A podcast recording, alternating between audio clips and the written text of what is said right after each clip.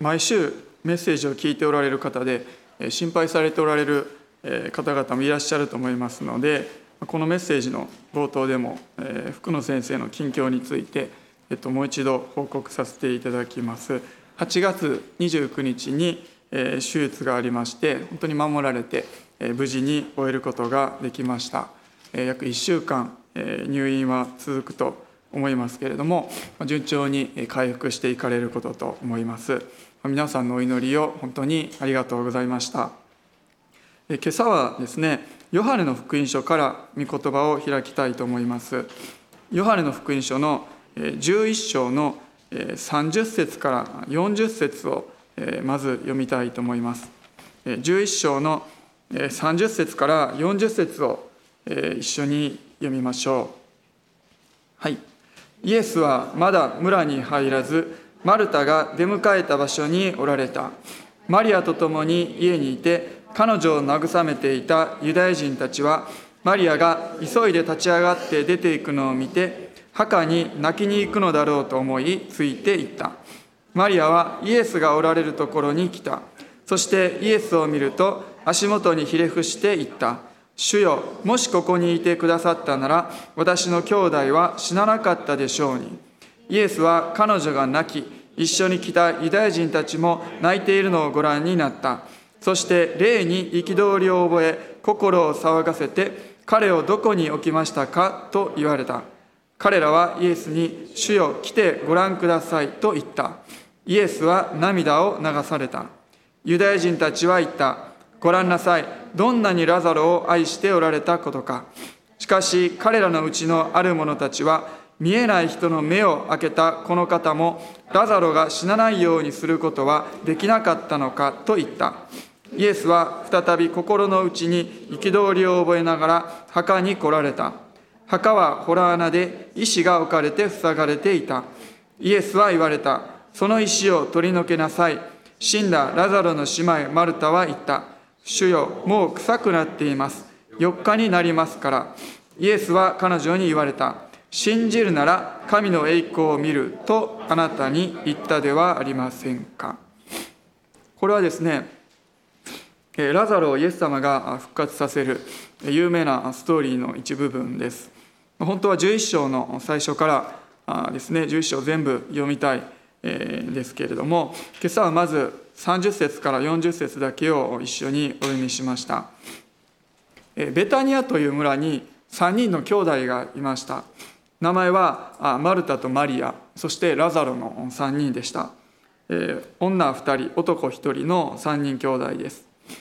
で聖書の中で何箇所か彼らが登場してくるんですけれどもおそらくとても仲の良い3人だったと思います。イエス様はこの3兄弟を特別に愛しておられたんです。しかしですね思いもよらないことが彼らのうちに起こりました。兄弟の一人のラザロが病気になってそして亡くなってしまったんです。ラザロが死んで4日経った後にイエス様は彼ら3人が住んでいた村に来られました。30節を見てみるとですねイエスはまだ村に入らずマルタが出迎えた場所におられた。村に入る前にマルタが出迎えたとあります。姉妹のマリアの方は家にとどまっていたんですね。もしかするとマルタはもう忙しくこう動き回ることでその悲しみを忘れようとしていたのかもしれないです。反対にマリアはもうあまりの悲しみとショックで動くことができないようなそんな状態だったのかもしれないですまあいずれにしても2人はもう悲しみのどん底にこの時にいましたまあ、私も2人の妹がいるんですね、まあ、3人兄弟です。まあ、比較的仲もいい方かなと思いますけれども、まあ、ですので、まあ、そんな兄弟が亡くなるなんてもう想像もできないような出来事ですね。私たちもそのような想像もできないようなことが突然起こるということがあると思います。それはここで彼らが経験したような大きな出来事かもしれませんしもしくはもう少し小さい中ぐらいの出来事かもしれないです。そのようなですねいろいろな出来事私たちは毎日経験していくんです、マルタは家に帰って、えー、姉妹のマリアにイエス様が来てくれたよと、えー、そのように伝えました。するとマリアはすぐに家から出てイエス様のところへ行ってこのように言ったんですね。32節にあります「主よもしここにいてくださったなら私の兄弟は死ななかったでしょうに」と。マリアはそのように言いました。私たちもこのように思うことがあります。神様あの時なんでいてくれなかったんですか？なんで助けてくれなかったんですかと？あなたはどこにいたんですか？私はもうあんなに苦しくて大変だったのにあなたは何していたんですかって？そのようにですね私たちも思う時があるんですね。なんで私を見捨てたのですか？あなたが助けてくれさえすればこんなことにはならなかったのにと。ですのでこの彼女の言葉というのは彼女の本当に心の底からの叫びでありながらまた私たちがする叫びでもあるということができると思います。33節。イエスは彼女が泣き一緒に来たユダヤ人たちも泣いているのをご覧になった。そして霊に憤りを覚え心を騒がせそのようにあります。もうその場所はみんなが泣いている。もう涙涙の状況。そんな感じになったんです。イエス様は霊の憤りを覚えとあります。これはただ単にイエス様が同情された、まあ、そのような意味ではなくて、まあ、もっと激しい憤りを覚えた。激しさを持った表現ということできると思います。イエス様は何に対して憤りというものを持たれたのか。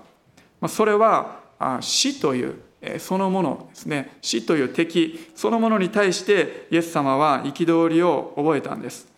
姉妹が悲しみに本当に打ちひしがれている。その状況から死というものによって人間が支配されている。その状況をイエス様はご覧になられてそれがイエス様に迫ってきた。そして憤りを覚えたんですね。その死というものそれをその敵を打ち滅ぼすこと。それこそがイエス様がこの地に来られた最終的なそして究極的な一番の目的だったんです。イエス様は私たちに命をもたらすためにこの地に来てくださったんですね。そして35節。イエスは涙を流されたとあります。聖書には旧約聖書新約聖書合わせて3万以上の説があるんですね。でもその中で一番短い説がこの一節らしいです。イエスは涙を流されたと。もう英語だとたった2つの単語なんですね。そしてまた聖書を見てもイエス様が泣いたことが書かれているのもこの箇所だけなんです。イエス様は十字架の上で苦しんで涙を流したとは書かれていないんですね。イエス様は自分のためには涙を流さなかったんです。私たちは多くの場合自分のために涙を流すことが多いと思います。イエス様が涙を流されたのはご自分の愛するラザロが死んだ時だったんですね。聖書に記されているのはそのことだけなんです。イエス様はご自分のこと以上に私たちのために涙を流す方なんですね。まそれほどに私たちのことを愛しておられるからなんです。そしてイエス様がマルタやマリアと一緒に涙を流したのと同じように私たちとも同じように私たちと一緒に涙を流してくださるお方なんです。あるですねフランスの小さな女の子。彼女は、えまあ、ある重い病と戦っていたそうですけれども彼女はベッドの上でこのような詩を、えー、書いたそうなんです。彼女はイエス様のことを親しみを込めて、えー、あの子と、えー、呼んでいます。そしてこのような詩を書いたんですね。私の喉が痛い時あの子の喉も痛み。私が夜咳をする時あの子も目を覚まして咳をする。私がママから叱られて泣く時あの子も私と一緒に泣いている。夕日に映る私の影帽子のようにあの子はいつも私と一緒だと。そのように彼女は詩を書きました。彼女の目にはイエス様っていうのは本当に同年代の女の子のようにいつも一緒にいて笑って楽しんでそして悲しんでくれるそのような存在として映っていたんですね。私たちの目にはイエス様はどのように映っているでしょうか。遠く離れてなかなか近くに来てくれないお方でしょうか。それともこの女の子ようにいつも一緒にいてくれるあの子そんな存在として映っているでしょうか。私たちと一緒にいて涙を流してくださるお方それがイエス様なんです。イエス様は涙を流されました。そしてただ涙を流すだけではなくて私たちに根本的な解決というものも与えてくださるんです。イエス様はラザロが葬られている墓に来られました。そして見てみると墓は洞穴で石が置かれて塞がれていたとあります。その当時のお墓というものは洞穴のようになっていて何人かの遺体が同じところに収められていたそうなんです。そしてその入り口には岩で蓋がされていたんですね。日本のように仮装ではなくてそのままの状態で入れられていたわけです。そしてイエス様は言われました。その意志を取り除けなさい。39節です。しかしですねマルタは答えました。主よもう臭くなっています。4日になりますからと。このように答えたんです。まあ、彼女の言葉はとても現実的というか、えー、常識的というかあそのような返事だなと思います。すごくリアルな返事をですね彼女はしたんです、まあ、彼女はとても実際的で現実的な女性だったのかなと思います。いろいろいろんな現実の状況を見て判断して冷静に行動していく。そのような女性だったのかもしれないです。で私たちもこのようにマルタのように答えることがあるんですね。神様が語られたことまた御言葉が語っていることに対していや神様これはこうですからもうどうしようもないですよと私たちは答えることがあるんです。でそれはまあ当たり前の一般的に見たら普通の返事かもしれないんです。でももし私たちがそこでとどまっているのであれば私たちは主の栄光というものを見ることがないんですね。主は私たちのことを知っておられて、そして私たちの思いをはるかに超えて働くことのできるお方なんです。40節イエスは彼女に言われた。信じるなら神の栄光を見るとあなたに言ったではありませんか。そして彼女たちが信じたその証としてするべきことがあったんです。それは意思を取り除けることだったんです。その意思を取り除けなさい。イエス様は言われた。もし信じるのであれば、彼女たちはその意思を取り除ける必要があったんです。そして41節を見てみると、実際にそこで彼らは意思を取り除けたとありました。彼らは意思を取り除けた。彼らということは大人の男性何人かがですね一緒になって意思を取り除ける必要があったんです。マルタが自分の判断で一人でひょいっとですね意思を動かすことなんてできなかったんです。もし意思を取り除けてそして実際に彼女が言ったようにラザロが中で臭くなっているのを見ただけだったら彼女はどうなったでしょうか。周りの人から非難されるかもしれないですね。あなんてことをしたんだ。こんなあ石をのけて墓を開けるなんてひどいことした、えー、怒られたり、えー、笑い物になったり、えー、するかもしれないです。でも彼女は信じて石を取り除けたんですね。なぜなら彼女は神の栄光を見たかったからなんです。私たちにもそのように取り除けるべき意志というものがあると思うんです。それは不信仰という意思かもしれないです。もしくは何か一般常識、私たちがとらわれているものであったり、こだわっているものなのかもしれないです。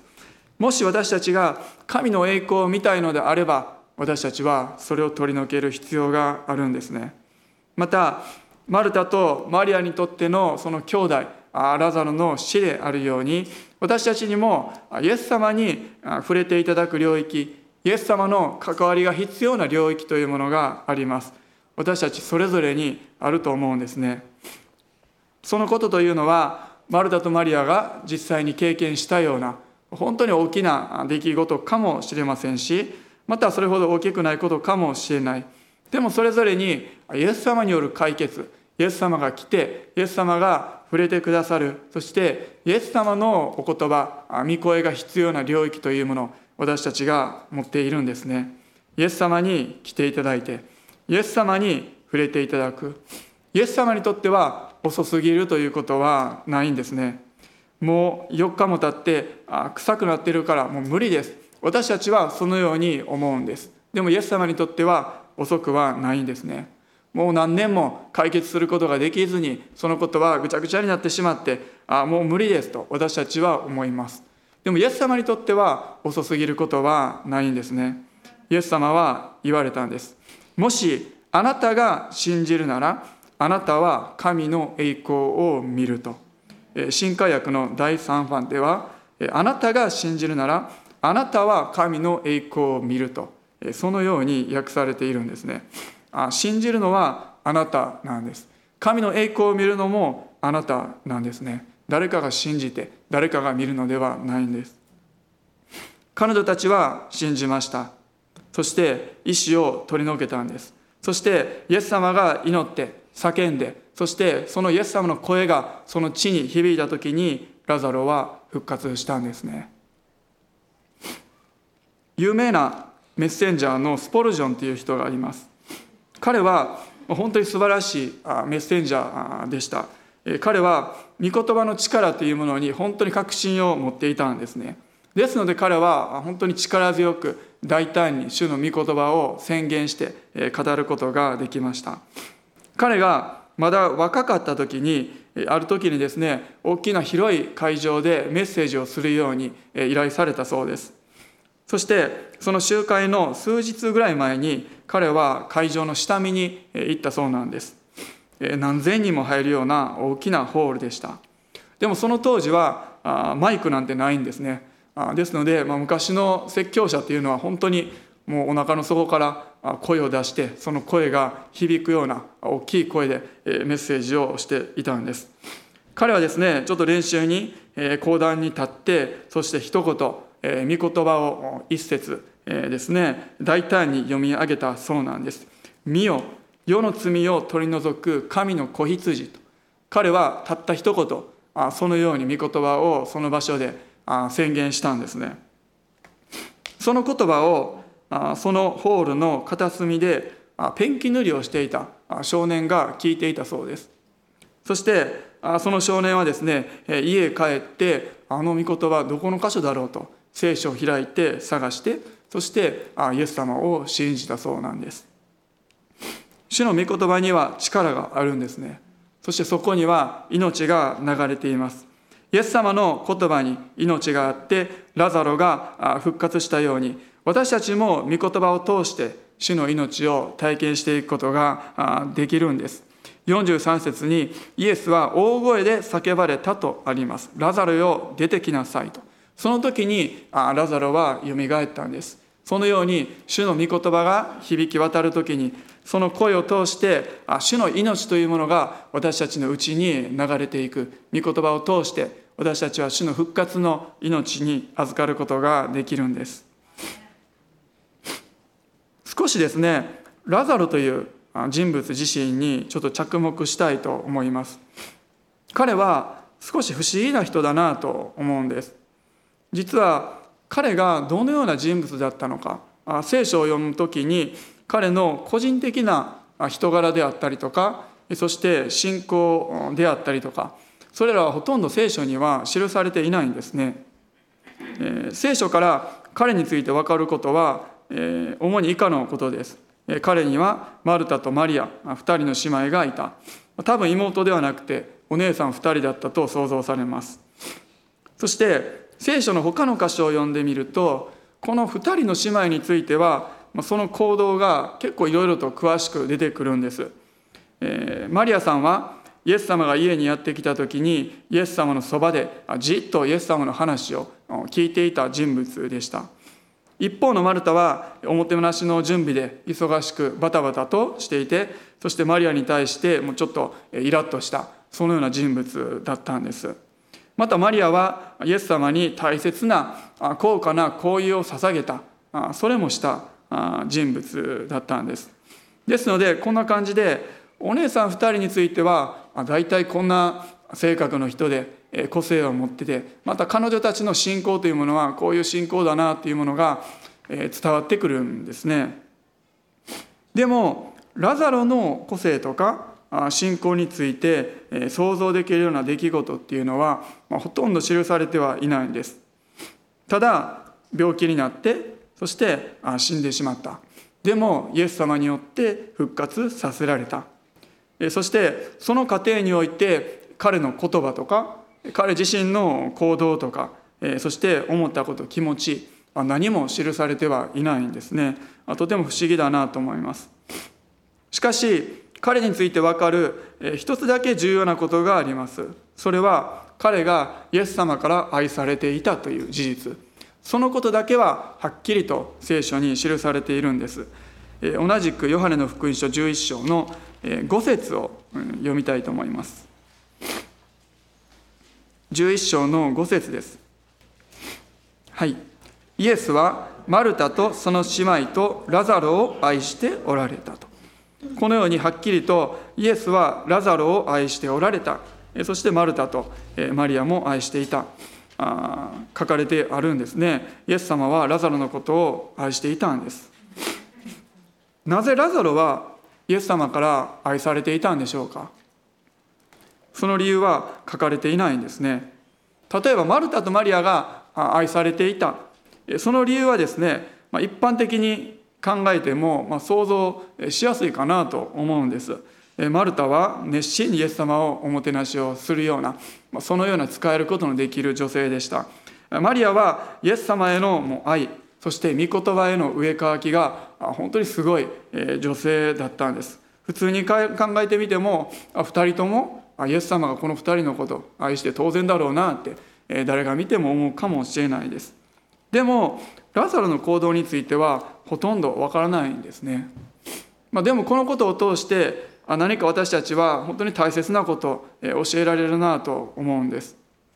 それは私たちが何を語ったからまた何をしたからまた本当にどんな個性だったからイエス様が愛してくださるということではないということなんですね。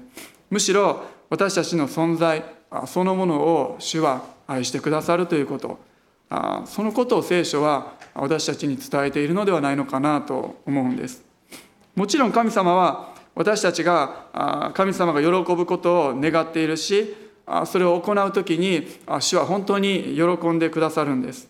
でも私たちそのものの価値それは変わらずに主は永遠の愛を持って私たちのことを愛しておられて愛し続けてくださるんですね。私たちの人間として一番大きな願いの一つは愛されたいということだと思います。そして愛されたい。だからいろんな人に何かをしてあげたり私たちはすると思うんですね。でも主はまず私たちの存在を愛しておられるんです。ラザロはただ主に愛されてそしてその愛というものを受け取っていたんです。もう一箇所彼についての情報を得ることのできる箇所があります。ヨハネの福音書12章の1節2節を読みましょう。これはラザロが復活した後の出来事です。はい。さて、イエスは杉越の祭りの6日前にベタニアに来られた。そこにはイエスが死人の中からよみがえらせたラザロがいた。人々はイエスのためにそこに夕食を用意した。マルタは給仕し、ラザロはイエスと共に食卓についていた人たちの中にいた。イエス様がまた村に来た時、夕食を一緒に食べたんです。そしてラザロも一緒に食事をしたと書かれています。食事の席なので本当にいろんな話をしながら食べていたと思いますしかもラザロはですね死んだのに生き返ってまだ間もないような時期なんですね普通だったらどんな感じになるでしょうかえもう食べたりできんのとかですねいろいろ聞くと思うんですね。みんな彼の話を聞いてみたかったと思います、まあ、死んだ時どんな感じやったのかどこに行ってたのか記憶はあるのかですね。また彼もですねもしかしたらもう自慢げにいろいろと話すかもしれないですね。こんなことやったよ、えー、すごかったやろ。イエス様特別に自分のことを愛しておられるから特別に俺のことをこう選んでよみがえらせてくださった、まあ、そんなことを言うかもしれないんですね。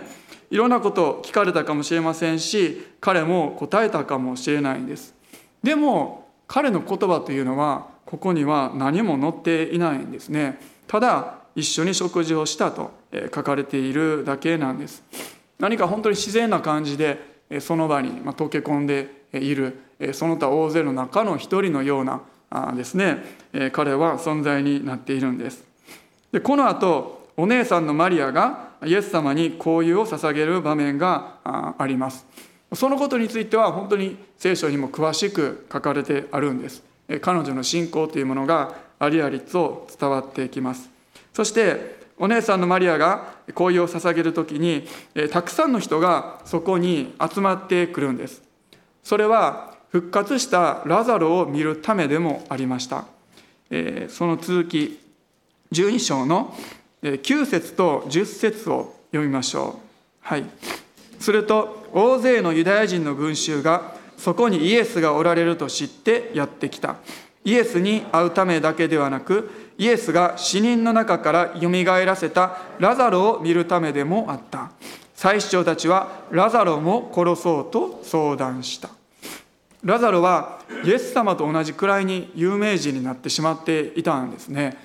人々はイエス様に会うために来た。でもそれだけじゃなくてよみがえった。ラザロに会うためよみがえった人を一目見るためにたくさんの人が集まってきていたんです。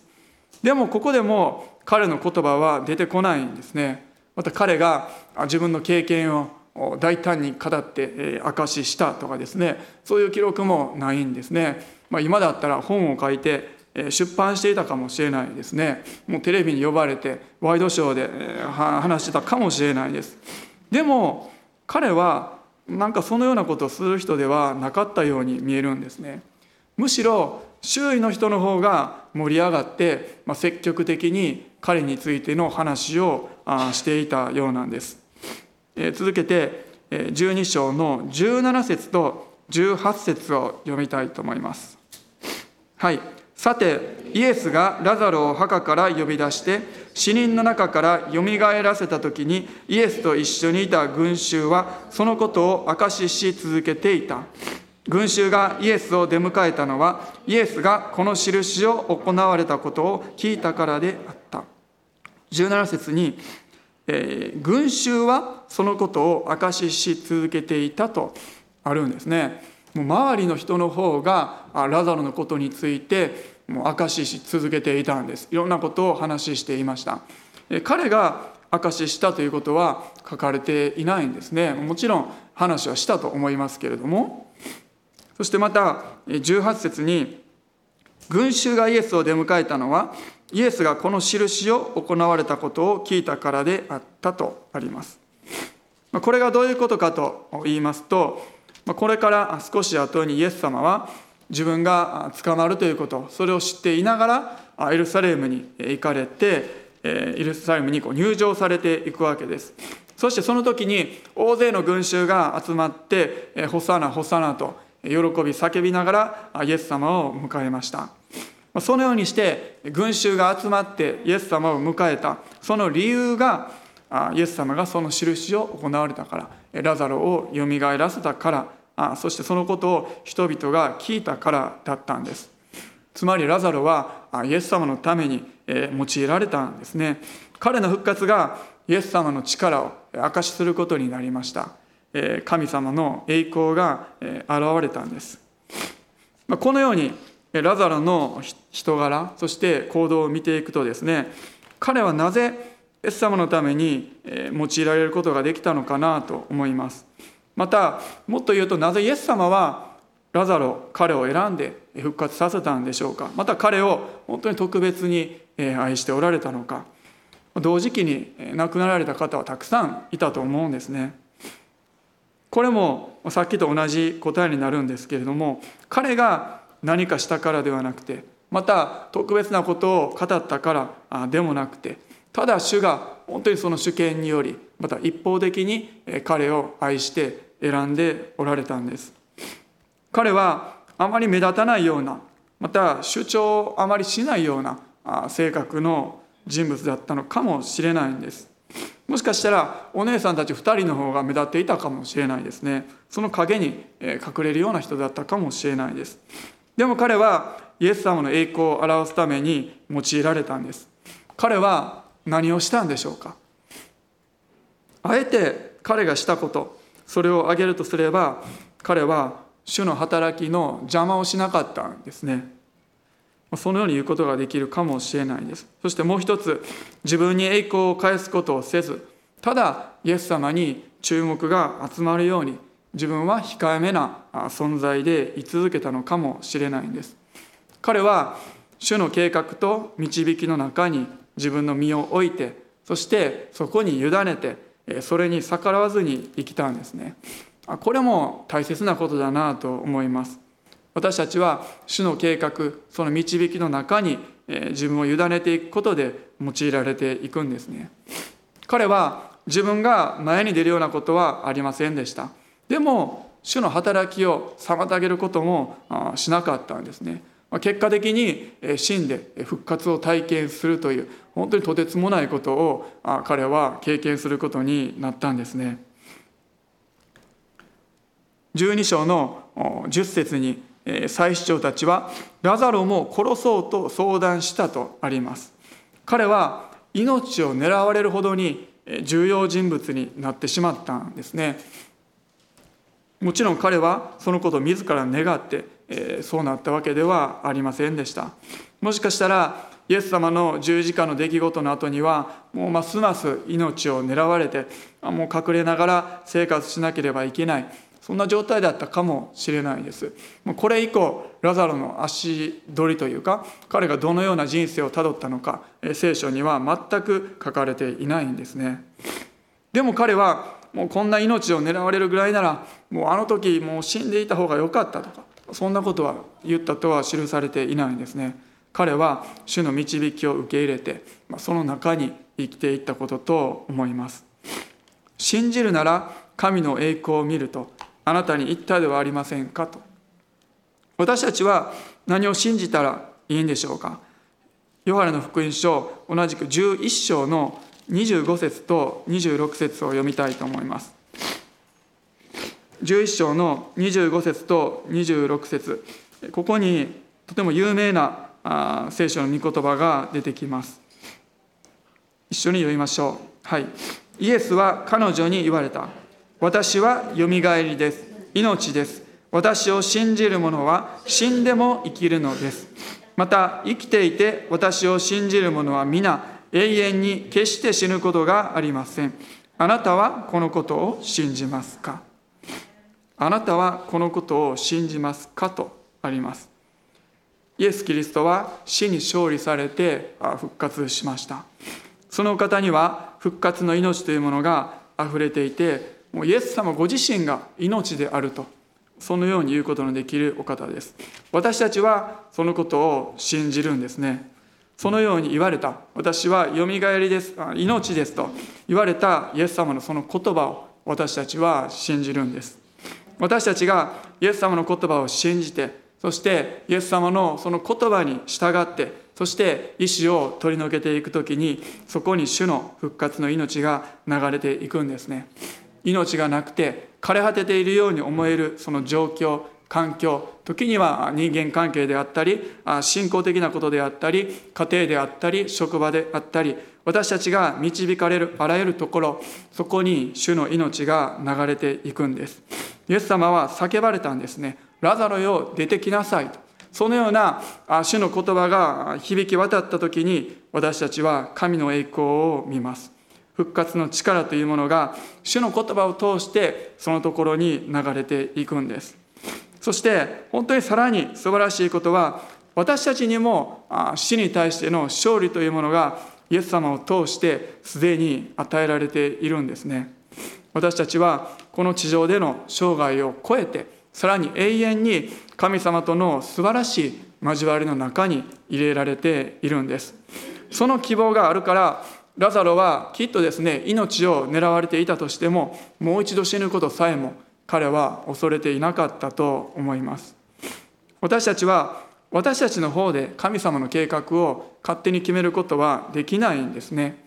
マリアもマルタもラザロ自身ももうこのような結末このような歩みになるとはもう全く思いもしていなかったと思います。私たちはただ本当に主の偉大さその主権それを認めてその前にひれ伏して全てを委ねて主のご計画に信頼していくんです。そして神様からの愛をしっかりと受け取って感謝してその計画と導きの中で主に用いられていきたいと思います。もしあなたが信じるならあなたは神の栄光を見る。共に信じていきたいと思います。そして神様の栄光を見ていきましょう。私たちの願いとか計画ではないんですね。神の栄光が現れていきます。アメン。お祈りします。皆さんお立ち上がりください。しばらく共に祈っていきましょう。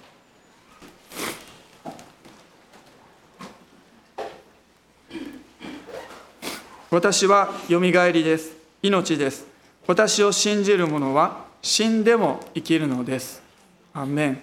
今朝もう一度この御言葉を受け取り信じます。あなたの御言葉を通して私たちのうちにまた私たちが置かれているところに主の復活の命が流れていくことを今朝もう一度宣言いたします。私たちは弱いですけれどもあなたは強いです。私たちの信仰は弱い。これちっぽっちもないものですけれども主が私たちを支えて立たせてくださいます。ありがとうございます。今週の歩みも主が導いてください。ハレルヤ主をあなたにお委ねいたします。私たちはいろいろなことを思います。なんでこんなことが起こるんだろう。またいいこともたくさんあります。でもそれら全てをひっくるめてあなたの見舞いに全てお委ねして神様もう一度あなたの主権を認めます。全てをあなたが導いておられることを感謝いたします。またあなたが良いお方であることもありがとうございます。主が良いもの祝福を私たちに用意しておられることを信じます。それは本当にこの地上では私たちは何か人の目には良いものとして映らないそのような歩みかもしれませんけれども主が共にいてくださってそして私たちのうちに住んでくださっているそのことが私たちにとっての何よりの祝福です。本当にありがとうございます。ハレルヤ主ハレルヤ主もう一度あなたに全てをお委ねいたします。ハレルヤ主ハレルヤ。今しばらくそれの口で祈っていきましょう。ハレルヤ主ハレルヤ。ハレルヤ。ハレルヤ。主ハレルヤ。主すべてをあなたにお委ねいたします。ハレルヤ。ハレルヤ。ハレルヤ。ハレルヤ。ハレルヤ。主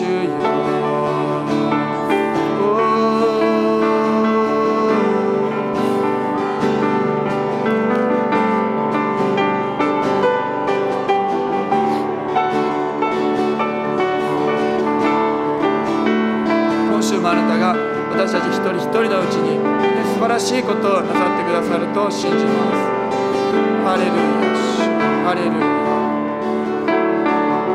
ハレルヤ。シそれぞれの意志を取り除けて神様あなたの栄光を本当に見たいと願います。ハレルヤ。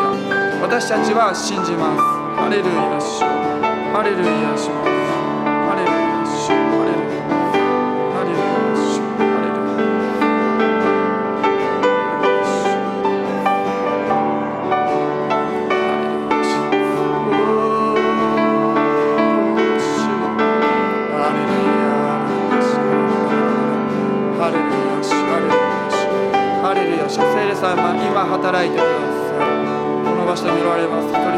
うちまた中継やメッセージを聞いておられる方々のところにあなたが触れてくださって神様あなたが本当に今日も生きておられることを私たちが知っていきますように。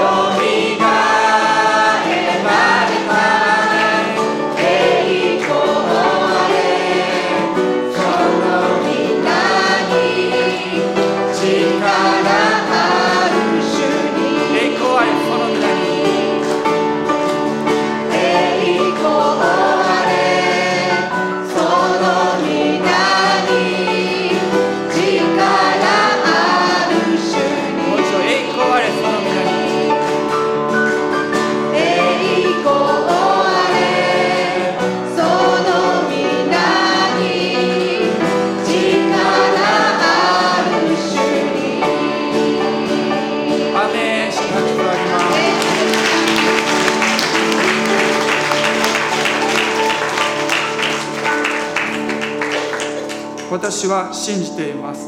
それゆえに語ります。と書かれている通りそれと同じ信仰の霊を持っている私たちも信じているゆえに語ります。